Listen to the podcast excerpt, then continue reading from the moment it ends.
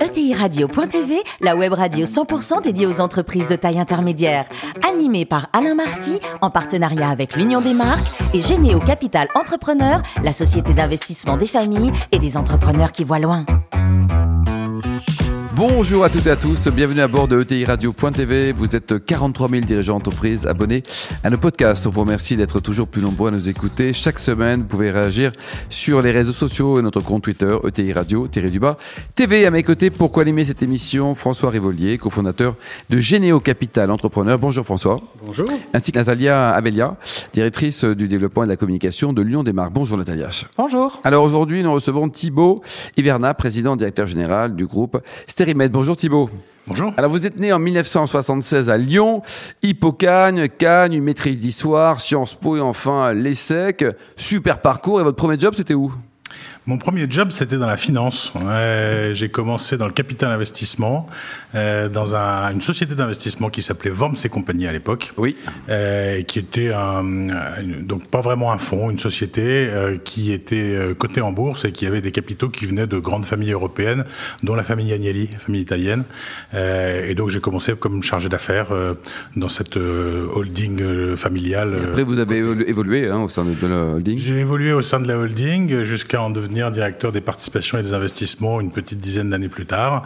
Et à l'époque, on avait un portefeuille de sociétés euh, essentiellement euh, dans la distribution, dans la finance, dans la certification euh, et dans le papier. Mmh. Et, et j'en ai été donc le, le, directeur des participations et des investissements oui, jusqu'à la fin des années 2000. Alors en 2008, vous devenez le DAF hein, du groupe Arge Wiggins. Et puis en 2016, vous allez vivre une super aventure quoi, avec le, la reprise de la division santé par le management appuyé par un fonds. Racontez-nous, vous avez 5 heures.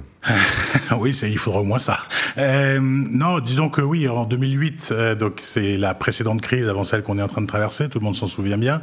Je suis directeur financier d'un groupe assez important, une trentaine d'usines, 2 euh, milliards d'euros de chiffre d'affaires, et, et, en fait j'ai envie d'un peu de faire autre chose. Euh, j'ai envie d'une aventure euh, sans doute plus personnelle, mais aussi d'une certaine manière plus collective, en tout cas plus humaine. et j'ai une envie d'entreprendre depuis longtemps. Je me sens pas du tout capable de partir d'une feuille blanche. J'ai une grande admiration pour les vrais entrepreneurs, ce que j'appelle les vrais entrepreneurs, c'est ceux qui partent d'une feuille blanche. Moi, je pense que je saurais pas faire ça. En revanche, reprendre quelque chose qui existe et le transformer, l'améliorer, le faire grandir, ça, je m'en sentais capable et j'en avais envie. Euh, et j'avais euh, voilà une super équipe euh, au moment où j'ai pris en charge la division santé du groupe Arjo Wiggins après en avoir été le directeur financier. le groupe avait des difficultés importantes à l'époque, importantes. C'était un groupe papetier. L'invention d'Internet n'a pas fait de bien au papier. et donc, depuis 10-15 ans déjà à l'époque, ça allait de mal en pis et donc le groupe devait se séparer d'un certain nombre d'activités, dont celle-là qui avait un avenir euh, possible tout à fait différent euh, de l'avenir papetier. Et donc euh, avec mon équipe, on a monté un projet pendant quelques années pour pouvoir se séparer du groupe Arjo Wiggins, ce qui est intervenu plus tard que ce que j'aurais imaginé au départ. Ça a pris un peu de temps, mais cinq ans plus tard, en 2016, effectivement, on a pris notre indépendance et on a créé Sterimed. Donc Thibaut, aujourd'hui, Stéribed, au niveau des, métiers, ça, les choses ont évolué. Vous faites quoi exactement? Oui, alors on est parti du papier dit médical, qui est le papier qui est euh, en fait un substrat cellulosique qui sert à emballer les dispositifs médicaux. Euh, et euh, on stérilise toujours un dispositif médical après l'avoir emballé. Donc on emballe d'abord. Nous, on n'emballe pas. On fait le, on fait l'emballage et on le vend à des gens qui vont avoir besoin de stériliser quelque chose, soit des hôpitaux, soit des industriels. Et puis, euh, donc eux, ils emballent, ils stérilisent. Euh, et ensuite, la stérilité qui est ainsi obtenue tenu à l'intérieur de l'emballage est garanti pendant une durée qui dépend de l'emballage. Donc nous, notre métier, c'est l'emballage de stérilisation, l'emballage médical. Aujourd'hui, combien de collaborateurs, le chiffre d'affaires de, la boîte euh, l'an passé? On a un peu moins de 1000 collaborateurs et on fait un peu plus de 150 millions d'euros de chiffre d'affaires. Et le business, là, 2020, 2021, les perspectives, euh, vous allez faire quoi 6% de croissance, vous aussi? Euh, Beaucoup plus que ça, oui. on va faire beaucoup plus que ça parce que nous, notre activité a été boostée par le Covid. On fait partie de ces quelques entreprises qui ont la chance d'être euh, positionnées sur une activité hospitalière. Alors, ceci dit, je dis ça, mais c'est pas tout à fait vrai. On va faire une belle croissance parce qu'on a eu une aventure dans les masques aussi qui s'est bien passée. On a fourni beaucoup de masques en France alors que c'était pas du tout notre métier à l'origine. Donc ça, ça a été, j'allais dire, euh, une opportunité. On pourrait y revenir, mais fondamentalement, notre activité hospitalière est en difficulté importante parce que les opérations chirurgicales étant annulées, reportées, etc tout notre business qui est lié à la stérilisation des dispositifs réutilisables en hôpitaux, celui-là est, en, chute libre.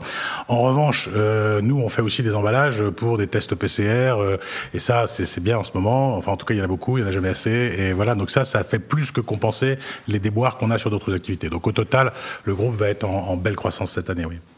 François? Alors c'est vrai que c'est l'histoire d'un groupe, euh, Arjo Wiggins, qui, qui laisse euh, l'indépendance à ce qui va devenir une pépite en réalité, alors que lui-même est en, est en grande difficulté. Euh, Qu'est-ce qui a motivé sur le fond, ce qui est dingue sur ce le dingue, Ce qui est dingue. Qu'est-ce qui a motivé la sortie, en fait, vue du groupe, et comment ça, ça s'est passé ce carve-out pour vous? Est-ce que ça a été difficile? Est-ce que ça, ça a été facile? Alors, déjà, c'était petit à l'intérieur d'Arjo Wiggins. Nous, quand on a, quand on est sorti du groupe Arjo Wiggins, on faisait 70 millions de chiffre mm. d'affaires, donc c'était nettement plus petit que ce que c'est aujourd'hui. On a fait trois acquisitions depuis. Euh, donc à l'échelle du groupe Arjo Wiggins, qui faisait pas loin de 2 milliards, c'était tout petit. Euh, ce qui fait que c'était pas à l'échelle de ses problèmes en réalité. Euh, en revanche, euh, il y avait une nécessité de trouver de l'argent pour restructurer des activités en difficulté, ce qui n'était pas le cas de la nôtre, mais il y en avait d'autres qui étaient en difficulté importante. Et donc il y avait une nécessité pour le groupe de se séparer d'activités qui allaient bien entre guillemets. On allait moyennement bien, mais on allait mieux que la moyenne du groupe, ce qui n'était pas difficile. Euh, et, donc, euh, le groupe a choisi de se séparer d'activités qui étaient vendables, tout simplement, et donc de trouver, euh, avec mon équipe, cette situation. On a, on, a, transformé ça en opportunité, en réalité. Il y a eu beaucoup d'autres candidats pour pour le rachat ou pas?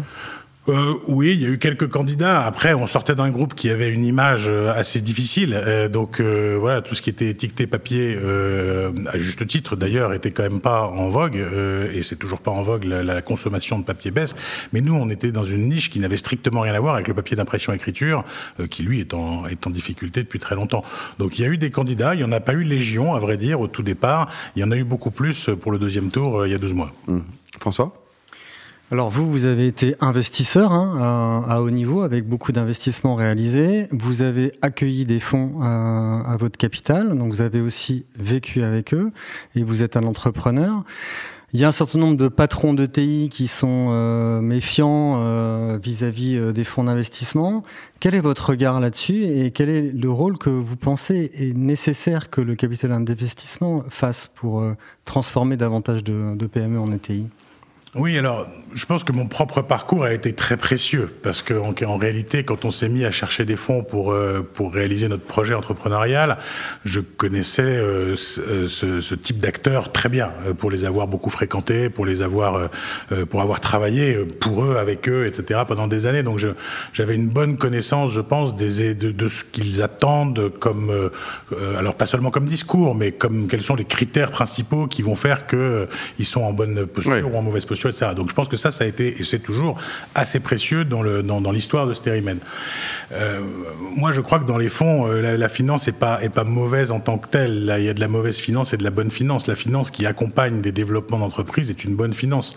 Euh, il y a un certain nombre d'entreprises qui sont effectivement bloquées dans leur développement parce qu'elles n'ont pas accès au financement suffisant. Quand les fonds joue ce rôle d'accompagnement d'un projet entrepreneurial en finançant, c'est très positif. Et vertueux. Et vertueux. Et donc nous, c'est la chance qu'on a. Euh, euh, voilà, on a déjà eu deux fonds à notre capital, et, et, et pour l'instant, ça se passe très bien. Je crois que j'ai pas de conseil particulier à donner à part de bien choisir son fonds, mais c'est pas toujours euh, le patron qui choisit. C'est souvent beaucoup plus compliqué que ça. Néanmoins, c'est très important de bien se renseigner sur avec qui on s'associe. Ça, c'est certain. Natalia? Vous évoluez sur un secteur où la confiance est un sujet essentiel. Euh, quel rôle la marque peut jouer euh, dans cette équation de la confiance? Oui, je crois que c'est un sujet très important. Nous, on est vraiment une marque B2B. Euh, la marque Sterimed, on l'a créée il y a cinq ans, pas tout à fait il y a cinq ans parce qu'elle existait. Qui l'a trouvé du groupe. Elle existait dans les marques du groupe. C'était une des marques que nous, on avait déposées. C'était une marque d'un de nos produits en réalité. Mais la, la réalité, c'est qu'on n'est pas la seule entreprise à s'appeler Sterimed dans le monde de loin. Il y en a au moins quatre ou cinq autres. Donc l'idée, c'était d'être la plus visible. Ce qu'on a plus ou moins réussi. Les autres sont plus petits nettement que nous. Donc ça a été euh, voilà une, un grand. Euh, ça, a, été plutôt assez euh, assez important, mais aussi assez facile. Euh, en fait, on a choisi un nom signifiant, Sterimed, et ça a été assez une discussion entre nous. Hein, ça s'est fait en équipe au moment où on a choisi le nouveau nom, et avoir un nom signifiant pour une entreprise qui se créait, pour une nouvelle aventure qui démarrait, ça nous a paru important qu'on puisse être facilement identifié. Euh, Qu'est-ce qu'on fait dans la vie? Stérimed, bon, stérilisation médicale, ok, on voit à peu près quoi. Et donc ça, euh, on voit pas exactement, et c'est pas ce qu'on cherchait, mais on cherchait à être identifiable facilement et rapidement. On a pas mal travaillé sur notre logo aussi, euh, et donc je crois que oui, euh, il y avait un stress quand on est sorti du groupe Arjo Wiggins, qui était une très très belle marque de papier pour le coup, euh, qui a été un référent, quoi. un référent. Et donc les gens dans l'entreprise, y compris moi et tout le monde, on était un peu euh, voilà stressés en se disant il va falloir qu'on laisse tomber la marque. Et en fait, on avait négocié de haute lutte dans notre spin-off le droit de garder la marque pendant je ne sais combien d'années. En réalité, on s'est séparés au bout de trois mois euh, parce qu'on s'est dit ok, ça fait partie de l'identité qu'on veut recréer, et donc euh, c'est aussi important pour l'interne que pour l'externe finalement. Natalia? Une question concernant la RSE. On sait que le sujet est incontournable pour euh, toutes les entreprises, à court ou moyen terme ou long terme, mais en tout cas, le, le sujet est incontournable. Et vous, vous êtes très engagé déjà sur ce, sur ce sujet-là. Est-ce que vous pourriez euh, partager avec nous le, le, la façon, les bénéfices euh, qu'une entreprise peut euh, tirer de, de, ses engagements, la façon dont ça se traduit et, euh, et finalement rassurer toutes ces entreprises qui vont devoir s'attaquer au sujet prochainement. Oui, alors moi, à titre personnel, je vois pas ça comme une contrainte et on n'appelle même pas ça la RSE, à vrai dire. C'est plutôt, nous, on a choisi de créer Sterimed sur, une, sur un certain nombre de valeurs, sur un certain nombre d'idées. il se trouve que ça colle avec la RSE, je vais dire tant mieux, mmh. mais on n'appelle pas vraiment ça comme ça, même si bien entendu, on sait très bien que ça fait partie de tout ça. Mais voilà, ça passe beaucoup par. Euh, moi, moi, je suis assez convaincu et, toute l'équipe l'est que pour réussir une aventure comme la nôtre, euh, ça doit être fondé avant tout sur des valeurs humaines. C'est-à-dire nous, c'est une aventure humaine avant tout. Bien sûr que euh, cherche à ce qu'elle marche, bien sûr qu'il y a des profits à la fin, mais dans notre idée, les profits sont une conséquence et pas un but. Euh, et donc, on a beaucoup travaillé sur la confiance effectivement chez nos collaborateurs, et ça se traduit ensuite chez les clients. C'est-à-dire que finalement, si euh, les salariés sont en confiance, si chacun a le sentiment de participer à une aventure commune, euh, les clients le sentent et, et donc ça, ça, génère le succès. Et, et en l'occurrence, nous, on est une illustration de ça. Natalia? Une dernière question. Euh, vous disiez que toutes vos activités n'avaient pas totalement souffert de, de, des derniers mois. Euh, néanmoins, parmi vos clients, il y a des gens qui ont été mis à rude épreuve, euh, notamment, je pensais euh, évidemment au personnel hospitalier, mais pas que, aux soignants. Ils ont beaucoup travaillé de ça. Comment vous avez maintenu du lien avec eux Qu'est-ce que vous avez fait? Oui, alors nous, d'abord, on a dû ne pas s'arrêter. C'était déjà le premier challenge pendant le premier confinement, c'est-à-dire que euh, le 16 mars au soir, le président vient dire tout le monde reste chez soi demain, et nous, on dit à tout le monde le lendemain, surtout pas vous. Voilà. Ouais. Bon. Et donc ça, ça a été un vrai challenge. Et euh, le fait qu'on continue à travailler, il fallait, parce que nous, si on s'arrête, quatre semaines plus tard, les hôpitaux s'arrêtent. Donc euh, il faut pas qu'on s'arrête. Et je dirais que probablement dans ce qu'on a fait autour des masques, autour du gel hydroalcoolique, mais comme beaucoup d'entreprises l'ont fait, donc on est loin d'être les seuls, mais on a cette communauté d'infirmières, de pharmaciens, de médecins qui utilisent nos produits de tous les jours, auxquels on parle de manière générale, et donc euh, on est on a modestement fait ce qu'on pensait devoir faire, c'est-à-dire qu'on a donné, on s'est débrouillé pour chanter les chaînes de, de supply habituelles, pour que voilà les infirmiers même autour de nos usines puissent avoir euh, des masques, du etc. Nous on en avait, euh, il fallait que ces gens-là en aient en priorité, et donc euh, dans une usine, en particulier dans notre usine française, euh, dans le sud de la France, on a ouvert un guichet où en gros le personnel soignant du coin, les aides-soignantes, tout le monde pouvait venir, et puis on offrait des masques, on en avait des dizaines de millions. On, on, on en offrait, voilà, on a fait ça autour de quelques-unes de nos usines dans le monde et ça a été très bien perçu. Évidemment, c'est très local. Il n'y a pas d'impact macro de ce qu'on a fait, mais c'était important pour nous. Thibaut, à titre personnel, vous adorez le bon vin avec modération, mais régulièrement. Vous avez d'ailleurs investi dans un vignoble. Racontez-nous. J'ai investi dans un vignoble il y a longtemps, dont je suis sorti depuis, mais oui, une aventure qui avait été menée, enfin qui est toujours menée par des passionnés, euh, des passionnés de vin. C'est un domaine qui s'appelle le domaine de Vénus, euh, qui est dans le sud ah, de la bien France. Sûr, à Saint-Paul-de-Fenouillet. Exactement, à Saint-Paul-de-Fenouillet, dont j'ai fait partie de l'aventure au début, dont dont je ne suis je ne suis plus aujourd'hui. Mais c'est vrai que le vin a toujours fait partie de Vous adorez le vin, quoi. Hein. Oui, ça a toujours fait partie de ma vie. J'avais un grand-père qui me promenait dans les vignes du Beaujolais, dans les Pierres Dorées, euh, en Bourgogne, etc. Mais voilà, donc ça a toujours fait partie de ma vie. Et ensuite, ma vie professionnelle m'a amené à euh, m'intéresser au vin aussi. Euh, Antonin Rodet, non, à une époque Oui, j'ai été président d'Antonin Rodet, qui est une belle société de bourguignonne de production et de, et de distribution de vin, qui appartenait à la société d'investissement dans laquelle je travaillais. Et donc, je me suis occupé du pôle vin de cette société pendant, pendant pas mal d'années. Vous êtes administrateur encore aujourd'hui d'un beau groupe familial présidé par Gilles de la Rousière Tout à fait. Je suis administrateur du groupe euh, Maison et Domaine Henriot, qui a donc le Champagne Henriot, mais également Bouchard Père et Fils, une très très belle maison de Bourgogne, probablement la plus belle, euh, en toute objectivité. Bien, bien sûr, William Fèvre également, du côté de Chablis. Et, et, puis William Fèvre, et puis un beau domaine aux États-Unis qui s'appelle Beaufrère. Bon, votre dernier coup de cœur, là, c'est pour terminer, Thibault. Le vin qui vous a ému, euh, pas le dernier coup de cœur, le vin qui vous a le plus ému dans votre vie. Alors, vous êtes jeune, mais quand même, 76, il est. Ouais, je crois que le vin qui m'a le plus ému, parce que c'était la première fois que je le goûtais, c'était il y a des années, c'était quand j'étais chez Antonin Rodet. Antonin Rodet avait un de ses domaines qui s'appelait le domaine Jacques Prieur, qui est un magnifique domaine de Bourgogne avec les plus belles appellations de Bourgogne et, et un Montrachet 92 euh, en dégustation euh, lors d'une verticale avec Nadine Gublin qui était, qui est toujours, je crois, l'onologue du domaine. Euh, ça a été une expérience absolument inoubliable. Grande émotion, quoi. Voilà. Merci beaucoup Thibault. Merci également à vous, Nathalie et François. Fin de ce numéro de ETI Radio.tv. Retrouvez tous nos podcasts sur notre site et suivez notre actualité sur le compte Twitter et LinkedIn. On se retrouve mardi prochain, 14h précise, pour une nouvelle émission.